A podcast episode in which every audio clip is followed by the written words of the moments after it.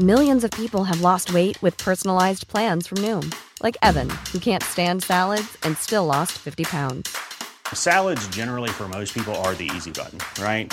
For me, that wasn't an option. I never really was a salad guy. That's just not who I am. But Noom worked for me. Get your personalized plan today at Noom.com. Real Noom user compensated to provide their story. In four weeks, the typical Noom user can expect to lose one to two pounds per week. Individual results may vary. Tarde a tarde, lo que necesitas saber de forma ligera, con un tono accesible. Solórzano, el referente informativo.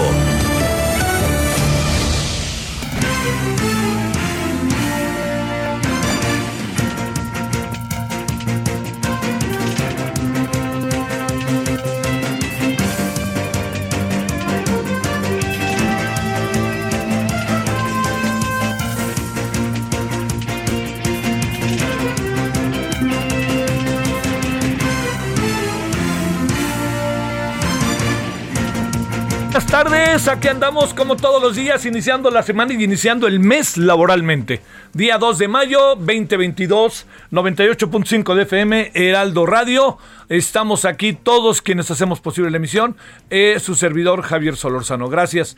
Eh, fíjese que hoy el, grupo está cumpliendo cinco años, que es, eh, digamos, usted, usted puede imaginar muy bien lo que significa desde donde se vea la posibilidad de que eh, de, echar a andar un grupo ¿no? de, de- de multimedia, o sea, hablamos de redes, hablamos de radio, televisión y el impreso, no, no es una tarea sencilla. Y luego se nos cruzaron dos años de eh, pandemia y pues entramos y salimos de la pandemia durante también un buen rato y que quede claro que la vamos a vivir y la vamos a tener entre nosotros. Entonces, pues bueno, mire, yo, yo creo que aquí lo importante es consistencia, el que pueda mantenerse el proyecto no es fácil, son, como usted puede imaginar, los medios de comunicación son caros, devoran, lo que hoy se hace que puede ser maravilloso, mañana mismo ya fue historia, y si no, igual pasa con, con este, con si las cosas salieron mal, pues la revancha está al día siguiente pero no está absolutamente nada, nada, nada sencillo, ¿no? Pero ahí va y, yo creo que algo que, que, que, bueno, pues es- esto tiene un, una, me atrevo a decir, pues bueno, obviamente tiene un brazo, ¿no? Económico importante, eh, encabezado por el presidente del Consejo de Administración, que es Ángel Mieres Zimmerman, eh, María Cristina Mieres Zimmerman, vicepresidenta de Desarrollo Cultural y Social, y bueno, y estamos los que nosotros estamos acá abajo, ¿no? Pues, pero está quien dirige el tránsito de todo esto, ¿no? Franco Carreño Osorio, director general, Alfredo González Castro, quien es el director editorial, Andrea Merlos López, directora de Heraldo Televisión, Armando Casián, director digital, Adrián Laris, director de Heraldo Radio, y Juan Carlos Aleyeta, quien es el director comercial y de relaciones institucionales.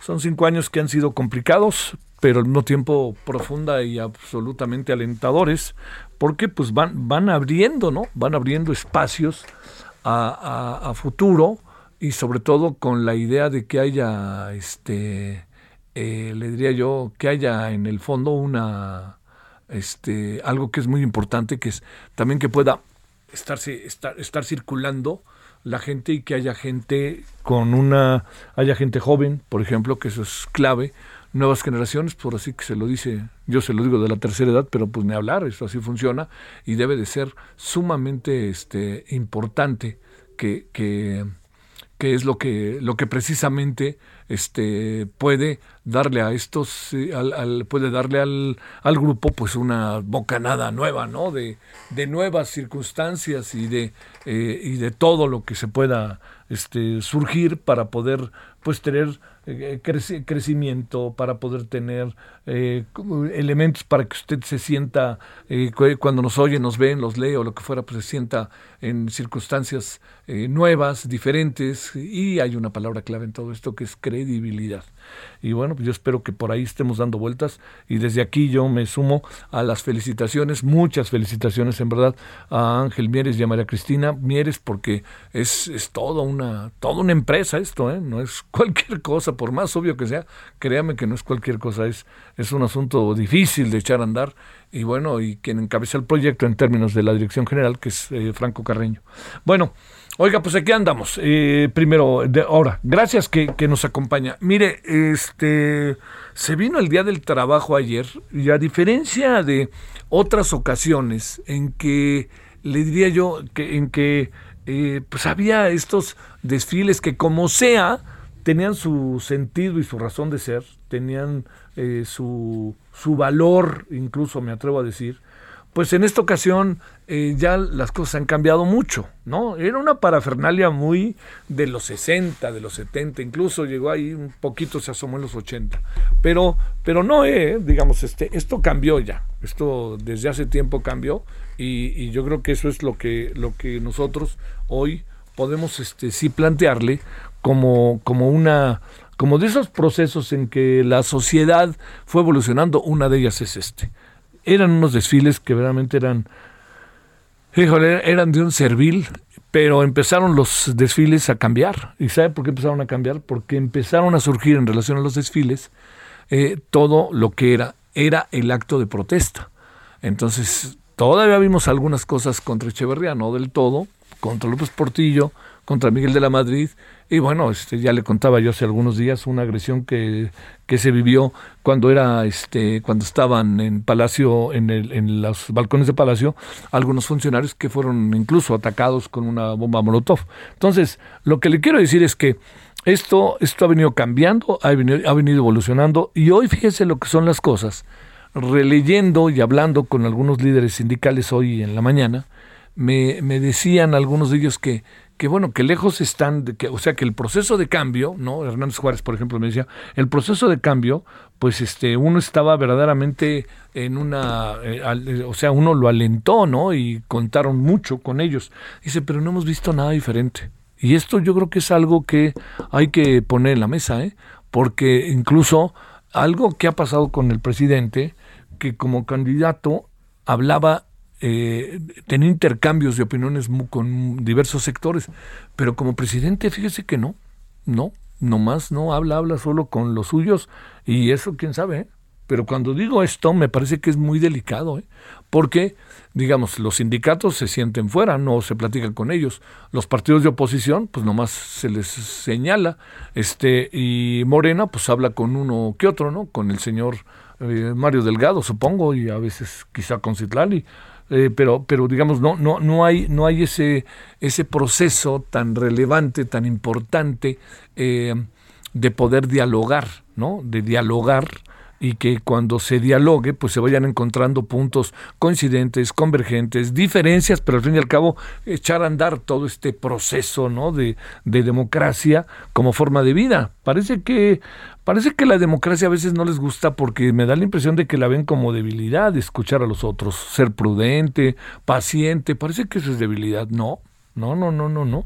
Porque cuando se vuelve un autoritario, todo el mundo a lo que usted diga, señor, lo que usted diga. Fíjese, me llama mucho la atención cómo el presidente de México ha reaccionado ante el señor Donald Trump y cómo reacciona ante el señor Joe Biden. El señor Donald Trump era un autoritario, ya ve lo que dijo hace 15 días, ¿no? O hace 8 días. Y, oiga, de este domingo hace 8 días. Y lo que dijo, en el fondo nadie acabó negándolo, ¿eh? Por cierto.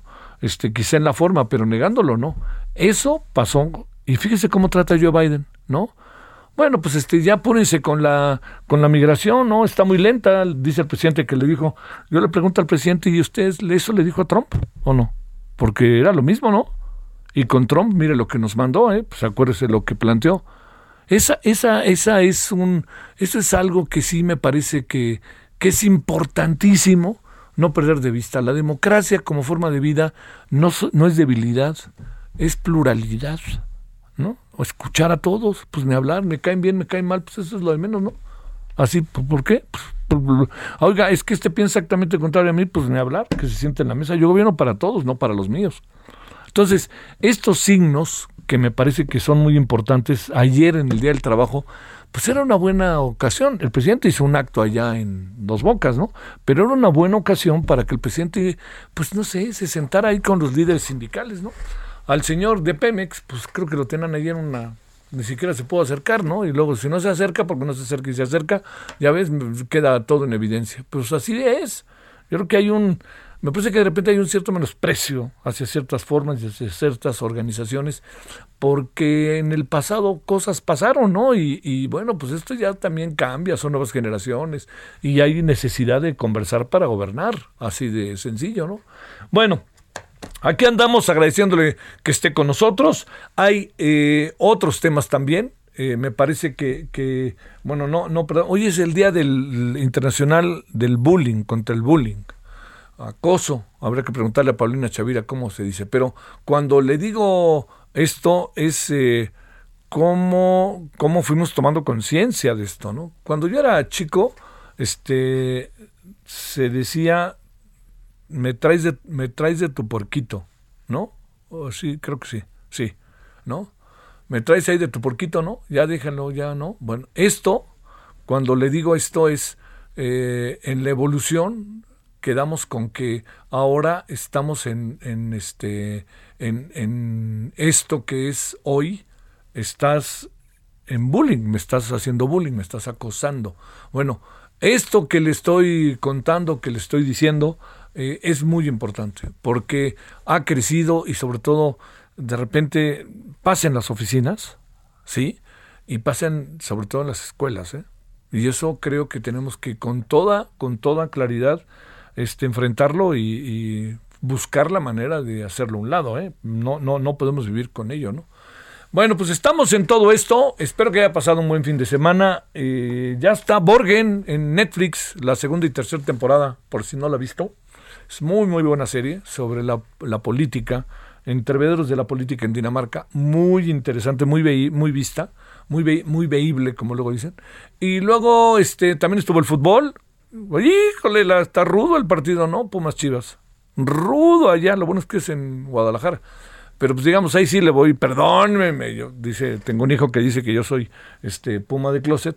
Bueno, yo le voy a las Chivas, siempre pero vamos a ver cómo le va. Está y además este Pumas viene va a jugar el miércoles, ¿eh? El segundo partido ahí de la Conca Champions, ojalá gane. Bueno, si gana, puede pasar tranquilo el partido, gane o pierde el domingo con las Chivas. Bueno, oiga, pues este, aquí andamos agradeciéndole que nos acompañe. Eh, vamos, si le parece, entrar con algo que está cada vez agudizándose más. Me refiero al tema de la invasión de Rusia a Ucrania. Bueno, gracias que nos acompaña. Muy buenas tardes. Estamos a las 17 con 12 en la hora del centro. Solórzano, el referente informativo.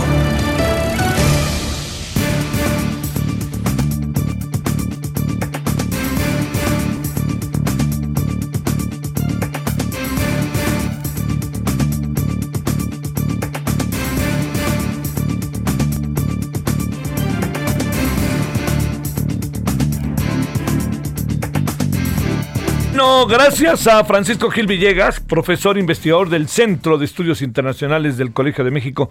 Francisco, gracias. ¿Cómo has estado? Buenas tardes. Muy bien, Javier, pues con gusto en saludarte. El gusto es nuestro. Oye, eh, a ver, déjame plantearte. La, la impresión que, que, yo tengo es que cada vez hay más eh, elementos para, para, ver que el problema se agudiza y se agudiza y se agudiza en relación a la invasión rusa y más lo que ha venido pasando últimamente en Mariupol. A ver, ¿qué información tienes o qué alcanzas a apreciar? Mira, el problema ciertamente se ha extendido. Este, eh, Rusia ha estado pues insistiendo en una propaganda que para información internacional es prácticamente insostenible, como tratar de justificar su invasión eh, genocida a Rusia, a, Ucrania, como algo que es para llevar a una desnazificación de Ucrania, lo cual es absurdo. Ucrania no ha sido nazi, eligió democráticamente orientarse hacia eh, Occidente en elecciones democráticas y eh, como el presidente Zelensky es de origen eh, eh, judío, pues, y además su lengua materna es el ruso, no es el ucraniano, pues entonces han tenido problemas para justificar esa propaganda de consumo doméstico ruso a nivel internacional. Entonces, recientemente, para darte un ejemplo, uno de los muchos, de cómo se ha expandido este conflicto más allá de Ucrania y de Rusia, pues el primer ministro de Relaciones Exteriores de Rusia, eh, el ministro Lavrov, acaba de declarar que, este, que qué tiene que ver que Zelensky sea de origen judío si Hitler también tenía sangre judía. Entonces imagínate, eso es un insulto brutal al Estado de Israel. El Estado de Israel ya ha reclamado por diversos medios y ha dicho que ese insulto a la inteligencia, a la historia y a todos los elementos debe de eh, corregirse.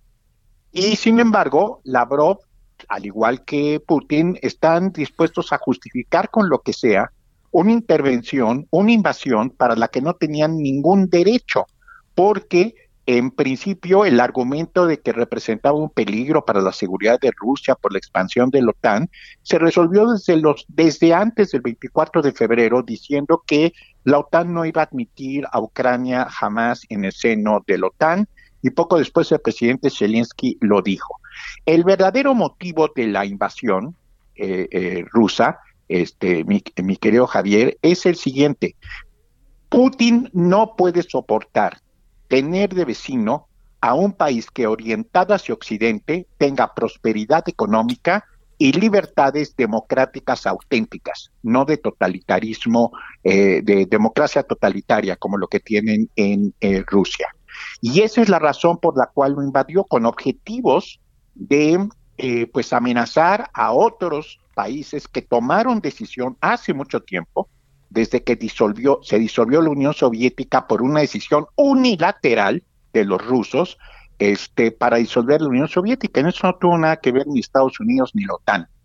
Entonces, en este sentido, pues este, este situación en donde Polonia, Hungría, en fin, toda una serie de países que se independizaron, buscaron protección en la OTAN frente a lo que percibían que a la larga iba a ser una amenaza eh, rusa, pues es una decisión democráticamente tomada por países que prefieren tener bienestar económico y eh, prosperidad este, económica y social y libertades de carácter político.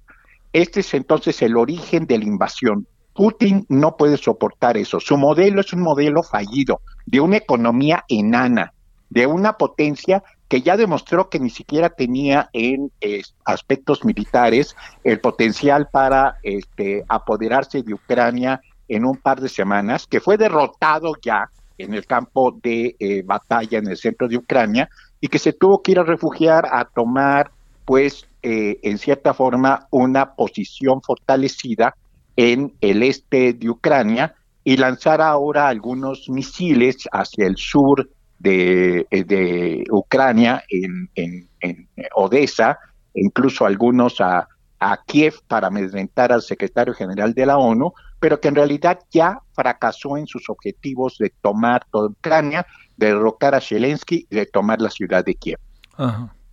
Oye, este, eh, me da la impresión de que estamos entrando como en un en un callejón ya definitivamente sin salida y el problema es que la salida, si es que llega, no hay de otra que sea violenta, ¿no? Sí, mira, a ese respecto aquí también hay que tomar en cuenta los grandes teóricos de las eh, relaciones internacionales como Hans Morgenthau, el autor del gran libro de teoría de relaciones internacionales, que todos, Adolfo Ciencia, todo el mundo estudió a fondo, Lorenzo Meyer, etcétera. Este, básicamente lo que establecen es que hay un punto en este tipo de conflictos donde estás jugando al bluff y al chicken out. Es decir, incrementas las amenazas para tratar que el otro se raje.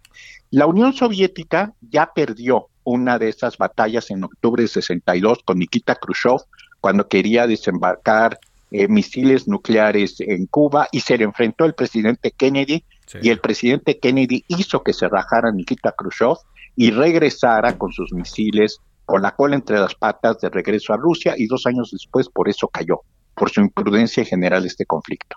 Bueno, en el caso de Putin, él está jugando a esto, a la idea de, fíjate, todos sus argumentos son siempre decir, vamos a reaccionar como un rayo si siguen dándole ayuda militar o, económica a este el régimen nazi de eh, Zelensky. Ustedes no saben de lo que yo soy capaz, ustedes no saben de las armas que, este, nucleares que tengo que ustedes no tienen, ¿no? Todo ese tipo de argumentos. Pero mira, es el argumento del chaparrón, porque eso es lo que es en este momento Rusia, no es la Unión Soviética, es una potencia media con una economía enana, este, que tiene armas nucleares pero que no tiene posibilidades de realmente este, enfrentar a lo que puede ser a mediano plazo pues una catástrofe económica para, para Rusia. En este momento Putin está prácticamente sobreviviendo del apoyo que le da la República Popular China para respaldar parte de los efectos económicos negativos que está generándole esta sanción eh, económica. Pero a lo que te refieres tú de que esto está subiendo, pues sí, mira, él subió sus amenazas y el presidente Biden también. Él dijo así, ah, pues eres un genocida, eres un truán y ahora le voy a dar 30 mil millones de dólares de apoyo económico, material, militar a Zelensky Alemania por primera vez va a dar, no se había decidido hacerlo por muchas razones que podemos hablar al respecto, pero finalmente ya se lo dio. Y un poco el objetivo es que si tú lo ves en términos de balance real, de la fuerza que tiene realmente eh, Rusia frente a lo que representa la Unión Europea y los Estados Unidos, Putin lleva las de perder.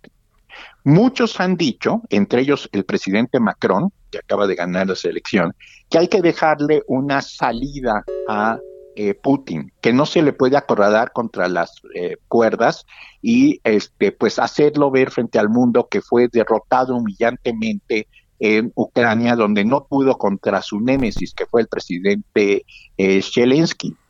Eh, Macron como que está dispuesto a reconocer, y menciono a Macron porque él es en realidad el actual eh, cabeza dentro de la Unión Europea. Ya sabemos que todo, lo, de todo este objetivo son los Estados Unidos, pero Macron es el más reconocido incluso por el, el canciller alemán para encabezar esta eh, oposición.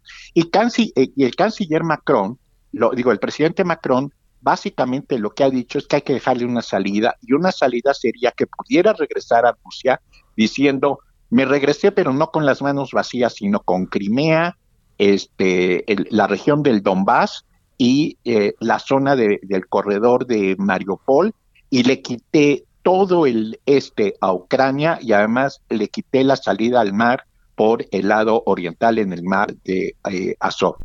Esa es una salida. El problema es que eso no lo admite el presidente Zelensky. Él dice que no tiene autorización para ceder eh, ni un centímetro de la integridad territorial eh, ucraniana.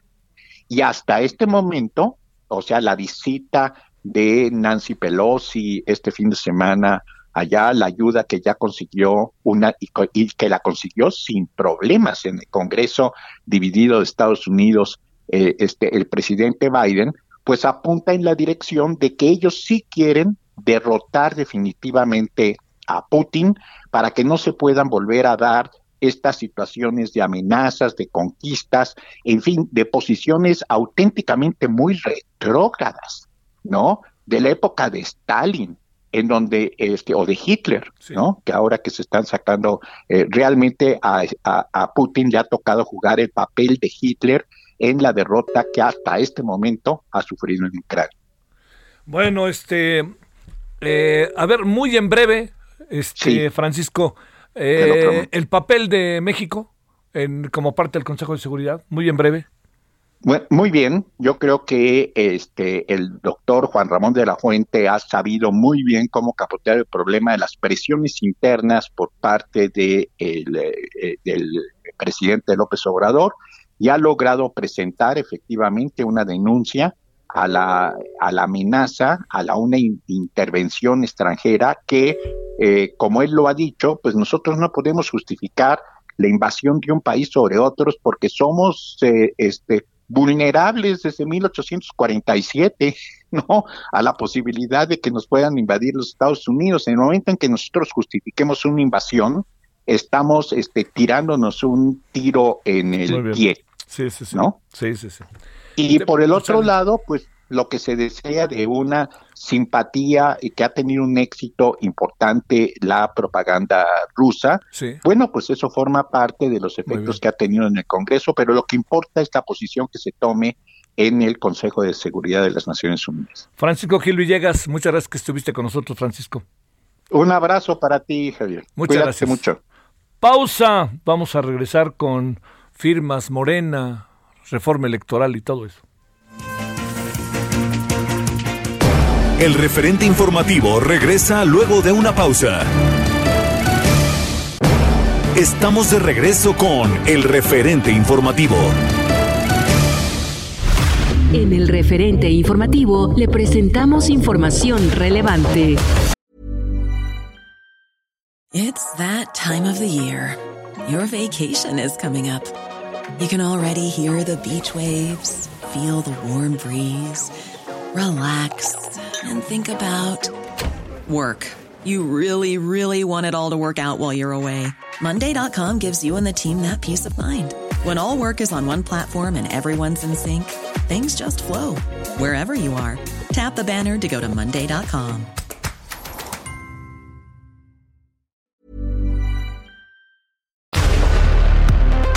El Instituto Mexicano del Seguro Social, el Gobierno de Nuevo León, integrantes del Gabinete del Gobierno Federal, representantes de los sectores empresarial y de trabajadores, presentaron el programa Entornos Laborales Seguros y Saludables y firmaron el Acuerdo Nacional por la Salud, la Seguridad y el Bienestar de las Personas Trabajadoras para integrar esfuerzos y establecer una nueva cultura de prevención y promoción de la salud en los centros de trabajo. Estas acciones a favor de la salud de las y los trabajadores de México para reducir enfermedades crónico-degenerativas y evitar accidentes en el espacio laboral se lograron a través de una amplia coordinación del IMSS con el sector empresarial, estados y organizaciones obreras. Hayan muerta a una mujer en un restaurante abandonado en Nuevo León. Balacera en Palenque de Morelia deja como saldo cuatro muertos. Colima reporta siete homicidios y cuatro personas heridas de bala durante el fin de semana. Reparación de la línea 12 del metro costará 1.500 millones de pesos, asegura Claudia Sheinbaum.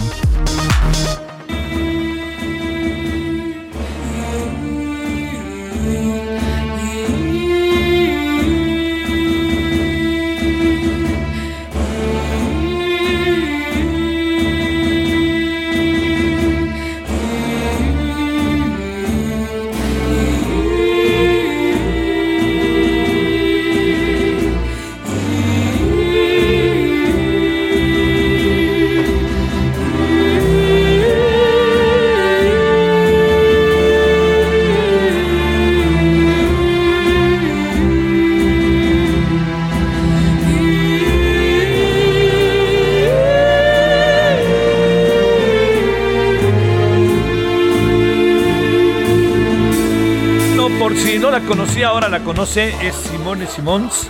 Es conocida por ser la cantante de la banda de metal sinfónica épica, ¿no? Esto se debe a que va a andar por acá, en México, con su tour llamado Omega Tour 2022. Llorando, llora por la luna, Cry for the Moon, este, y es épica eh, ella, pero su nombre es Simone Simons, es toda la organización. Va a estar en México en el segundo semestre de este año, por si le interesa. Vale la pena, es así muy eh, experimental y muchas cosas en verdad que suenan padres, ¿eh? En verdad como para, para escucharla. 17.32 el hora del centro.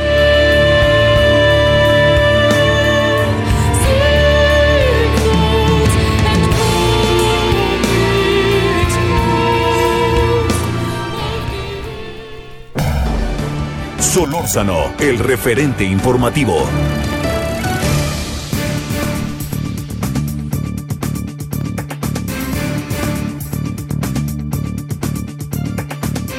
Bueno, eh, ahora este, ahora sí que Morena, no sé si lo que se le aplique es de lo perdido lo que aparezca o si este, si no es por aquí es por allá, pero será, vaya usted a saber.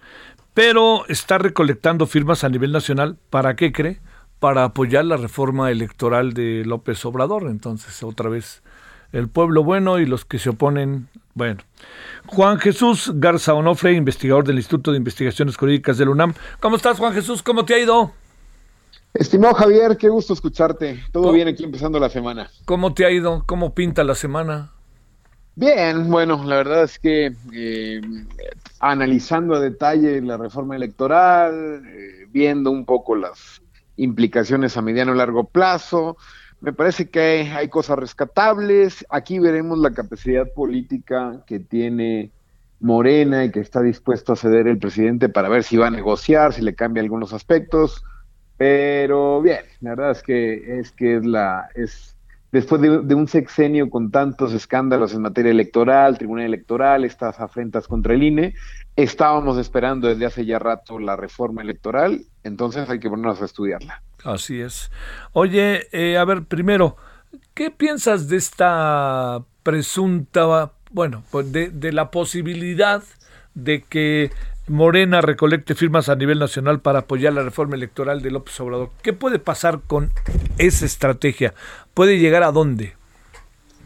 A ver, eh, jurídicamente a ningún lado, ¿no? Jurídicamente recolectar firmas en apoyo a una, a una iniciativa de reforma no tiene ningún valor en, sede, en sede jurídica, ¿no? Entonces, eh, de nueva cuenta, quizá el mensaje vuelve a ser más político es muy ambiciosa, Javier. La reforma cambia por completo la manera en cómo hemos venido entendiendo al sistema político electoral en México. Hay cambios en los árbitros y hay cambios en los jugadores.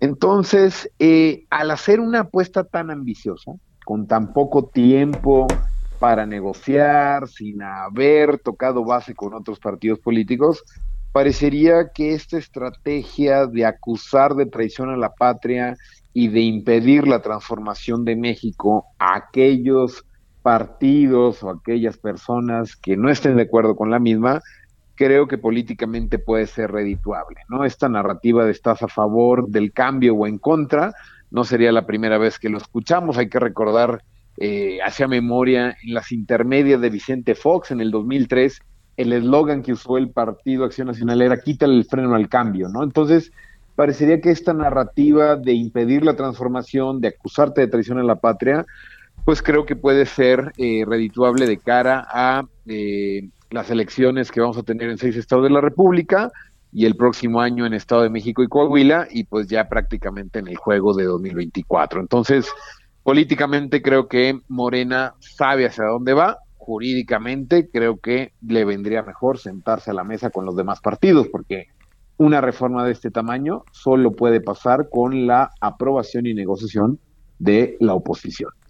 A ver, eh, Tito, la, la, muchas de las cosas que están en la mesa ahorita, digamos, también inevitablemente se piensan eh, en función del 2024, ¿no? O sea, es este se va acabando el tiempo, se está tratando de apurar. En el caso de la reforma eléctrica, como bien lo sabes, hubo una muy muy interesante, me tocó participar.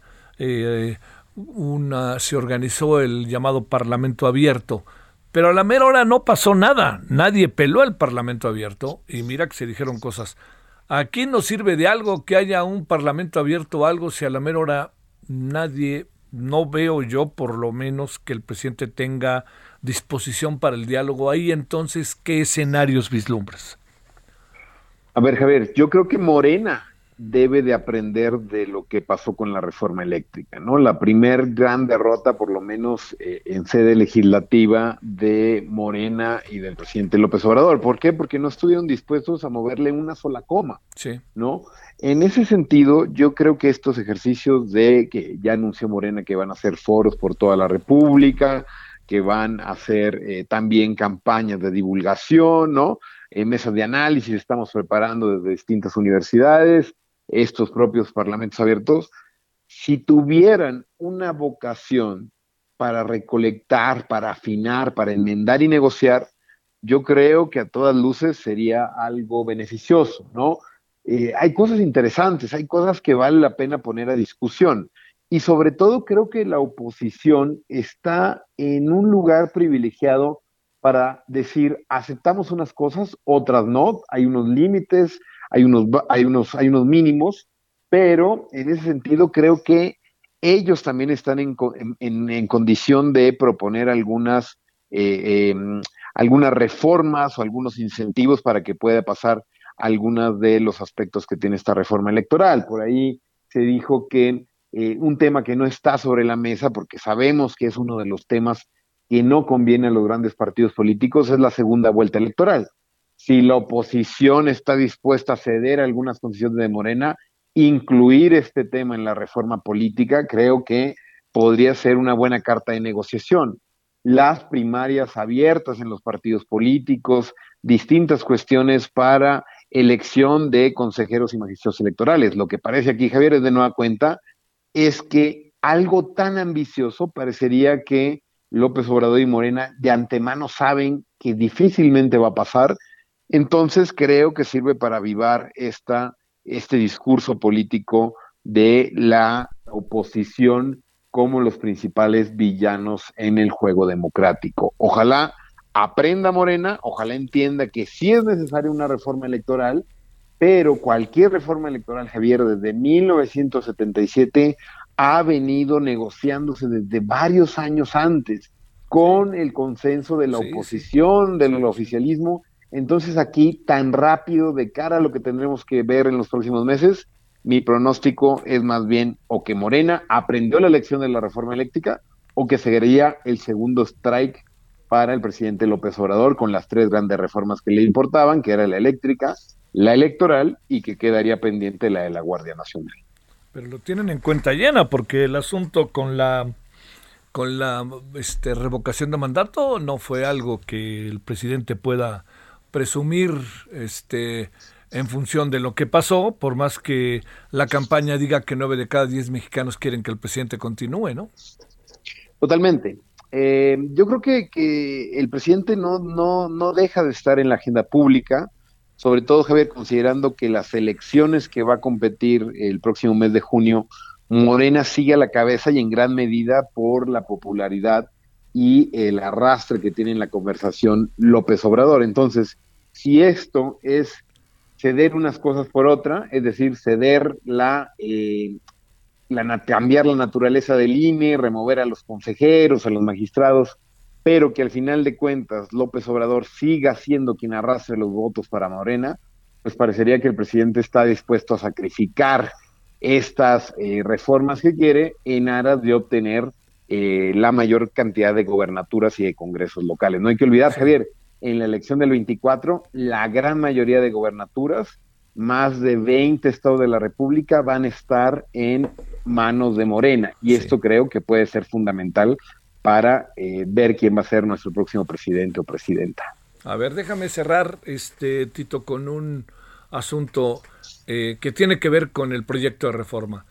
En, si se puede así, en como dicen, resumen ejecutivo, si es que se puede, porque el tema lo es este, de suyo complejo, te diría, eh, ¿qué piensas de la forma en que se quiere elegir a los consejeros? Uno. Y segundo, ¿qué piensas de, eh, de todo esto que pasa por la nueva configuración que debería de tener la Cámara de Diputados y Senadores, muy confusa, por cierto, respecto a plurinominales y, o no plurinominales o representativos. ¿Qué piensas de estos dos asuntos en concreto? Mira, respecto al, al tema de elección popular de consejeros del INE y magistrados del Tribunal Electoral, pienso que la manera en cómo se está diseñando es, es tramposa, porque al final no va a ser el propio pueblo quien los elija. Va a haber un mecanismo de democracia no directa, sino semidirecta. El presidente el Congreso y el Poder Judicial van a nombrar a 20 personas, no sabemos cómo, no ha habido segundas reglas operativas, no ha habido una ley secundaria, pero ellos van a nombrar a 60 personas y de esas 60 personas nosotros vamos a elegir. Esto ya de entrada suena un poco a que los dados están cargados, a que si Morena tiene la mayoría en el Congreso, difícilmente va a ser una elección que va a estar en igual de condiciones todos los participantes. Entonces, Aquí surgen dudas que no viene propiamente en la reforma electoral. ¿Cómo se va a organizar esa elección? ¿Van a hacer o no campaña? ¿Van a tener posibilidad de tener ingresos para financiar estos, estas campañas? ¿Va a haber quién los va a apoyar? Este tipo de, cuestiones, teniendo en cuenta que el próximo año salen tres consejeros de los once que se integra el Consejo del, del, del INE, en definitiva creo que no abona para tener un árbitro más democrático, de mayor cercanía con la ciudadanía. De entrada yo lo veo mal, creo que habría posibilidad de elevar los estándares para elegir a magistrados y a consejeros, pero la que propone la, reforma no lo veo. No lo veo viable, ¿no? Ni, ni, ni favorable para la democracia. Respecto a lo segundo, que en efecto, Javier, en efecto hay comentarios encontrados, es confuso, unos a favor, otros de la representación y demás tal. Independientemente del juicio, que valor, del juicio de valor que hagamos al respecto, si nos gusta que ahora dejemos de votar en lo individual y vayamos a votar por listas, como dice la reforma, que se modifiquen por completo las circunscripciones electorales en el país, lo que creo que vale la pena, y en eso es donde a mí más me preocupa esto de la reforma política del presidente, es que se haya hecho así, de buenas a primeras, sin avisar, que ya esté la iniciativa presentada. Sí, esto creo, Javier, merece una reflexión detenida, consensuada y muy profunda. ¿Qué tan viable o no, qué tan bueno o no es la eliminación de, eh, número de diputados, senadoras, senadores en, en ambas cámaras, si el único argumento que se esgrime es la austeridad? Y aquí es donde lo barato puede salir caro. Creo que hay potencialidad para pasar a un sistema de representación pura ¿no? A través de listas, de dependiendo la cantidad de personas que habite en un estado, va a ser la representación que va a tener en escaños. El ejemplo es que eh, donde más personas hay en este país es en el Estado de México, que tendría hasta 40 escaños en el Congreso, y un estado como Tlaxcala o como Baja California tendrían solo tres o dos personas, ¿no? Este tipo de cosas yo creo que hay que analizarlas con mucho detenimiento y en ese sentido no creo que teniendo en la antesala dos elecciones, eh, eh, este año la de las seis gobernaturas, el próximo año Coahuila y eh, Estado de México. En el Inter va a haber cambio de consejeros electorales, el otro año también salen dos magistrados electorales.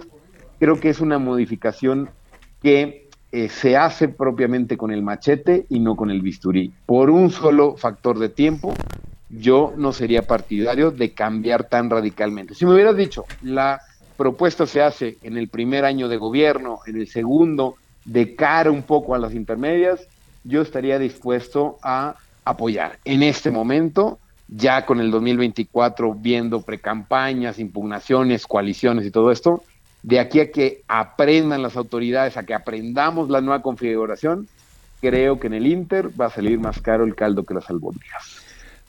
Tito, Juan Jesús Garza Onofre, muchas gracias que estuviste con nosotros, Juan Jesús. A la orden, Javier. Eh, como siempre, muy agradecido con la invitación y que tenga buen lunes tú y todo el auditorio. Igualmente tú y gracias. Eh, antes de continuar, déjeme contarle que, a ver, eh, se activa la fase 1 de contingencia ambiental por ozono. Ojo, ¿sale? A ver, a las 17 horas del día de hoy se registraron concentraciones máximas de ozono que superaron 155 ppb en la estación de monitoreo Benito Juárez, en la de la UNAM, Pedregal, Iztacalco, Guamistapalapa, ubicada en las alcaldías Benito Juárez, Coyoacán, Coajimalpa de Morelos y Álvaro Obregón, Iztacalco e Iztapalapa en la Ciudad de México.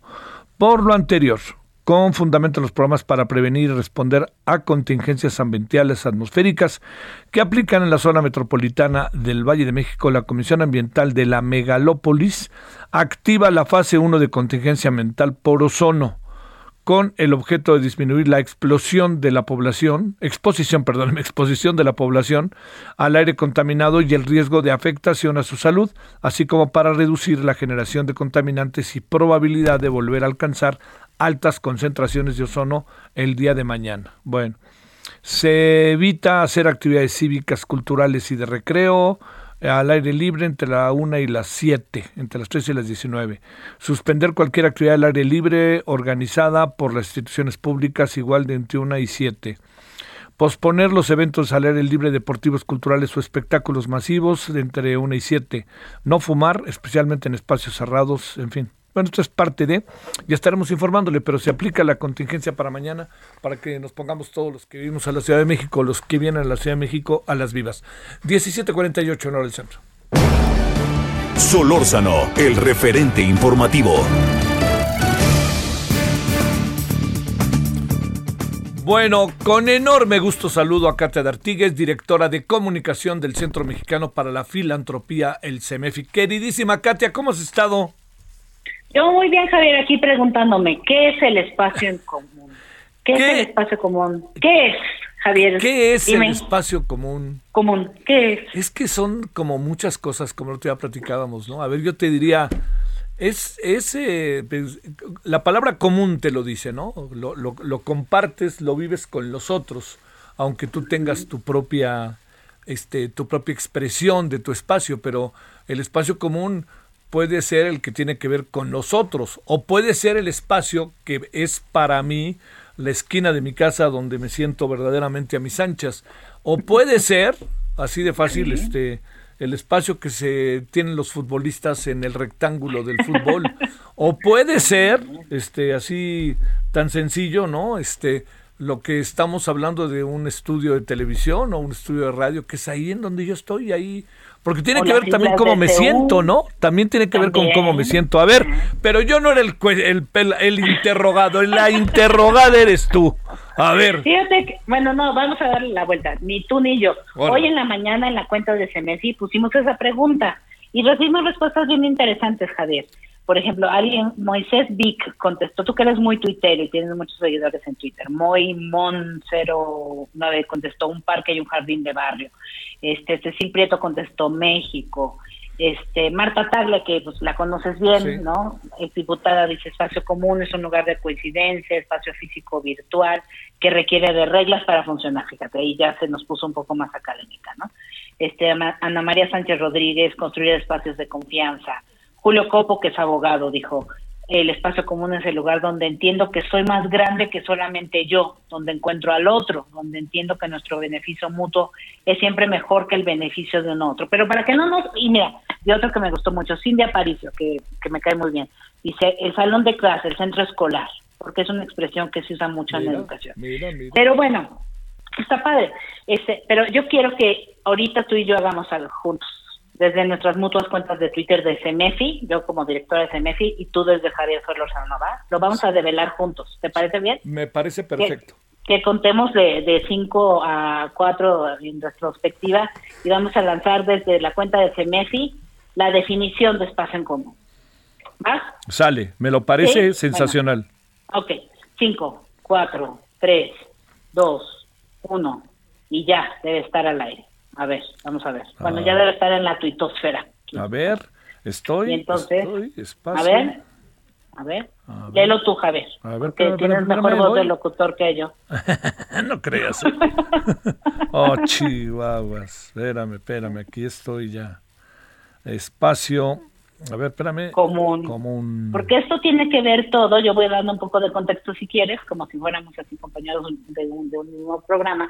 Todo esto tiene que ver con de lo que te quiero hablar, que es el encuentro de comunicación, de colaboración ciudadana, que tiene como hashtag construir el espacio en común, justamente, ¿Y por qué hicimos esta dinámica hoy? Para demostrar la importancia del espacio en común, que va a ser el eje sobre el que vamos a hablar estos tres días en Casa CMFI de manera presencial, pero también de manera híbrida, a través de una plataforma en la cual lo único que queremos es que se registren.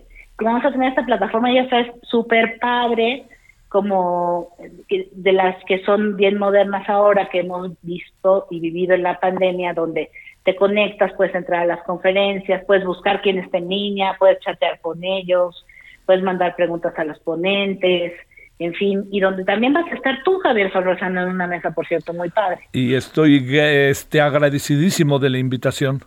A ver, oye, no, no encuentro, ¿qué pasó aquí?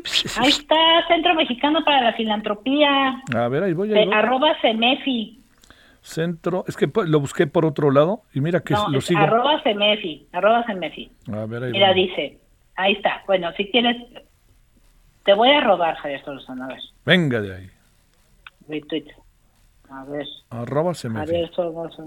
Arroba Semefi. Ahí mm. está. Mira, de, hecho ya te robaron a ti en vivo. Sigue, mira, dice, ¿qué es? Ah, no, eso es qué significa. Ya, estamos. Eh, ¿Qué es el espacio en común? este, a ver. Dice, te compartimos nuestra definición, ¿no? Y bueno, es el espacio que compartimos las y los ciudadanos, en donde tenemos derecho a asociarnos, expresarnos y reunirnos para participar en temas de interés público. Ven a Casa Semefi los días 11, 12 y 13 de mayo. Únete a construir el espacio común en el encuentro de colaboración ciudadana. Padrísimo, ¿eh? Pero fíjate qué padre la definición que la construimos, ahí vienen de hecho nuestras referencias, que es de la ONU y todo, todo esto lo hizo entre el centro de investigación, nuestro centro de pensamiento y lo ciudadanizamos en comunicación. Pero es un espacio que compartimos los ciudadanos, donde tenemos derecho, fíjate, a asociarnos, expresarnos y reunirnos para participar en temas de interés público. ¿Y por qué nos preocupa hablar de esto ahora? Pues porque el espacio en común se está cerrando, Javier. Y esto es algo que nos está preocupando no solamente en México, sino en muchas partes del mundo. Entonces, todo el encuentro gira en torno a eso, en cómo pensar fuera de la caja, por ejemplo, el 12 de mayo, qué hace la sociedad civil para incidir e impactar, por ejemplo, cómo contar las cosas mejor desde la sociedad civil, porque a veces somos malos para contarlos. Por eso también los invitamos a ustedes, algunos periodistas como Gaby Barkentin, como tú, como Luis Alberto Medina de Proyecto Puente en Sonora, porque también no queremos tener a puros periodistas chilangos, ¿no? Bueno, este, oye, también, y nos vemos en la noche otra vez, ¿no? No, vas a ver a Ricardo Bucio, que es nuestro presidente ejecutivo, que seguramente te contará las cosas desde otro punto de vista pero si entran a cmexi.org, a la derecha se pueden registrar, inscribir. Adiós, mi queridísima Katia. Gracias, Javier. Gracias, gracias. Hasta aquí, Solórzano, el referente informativo.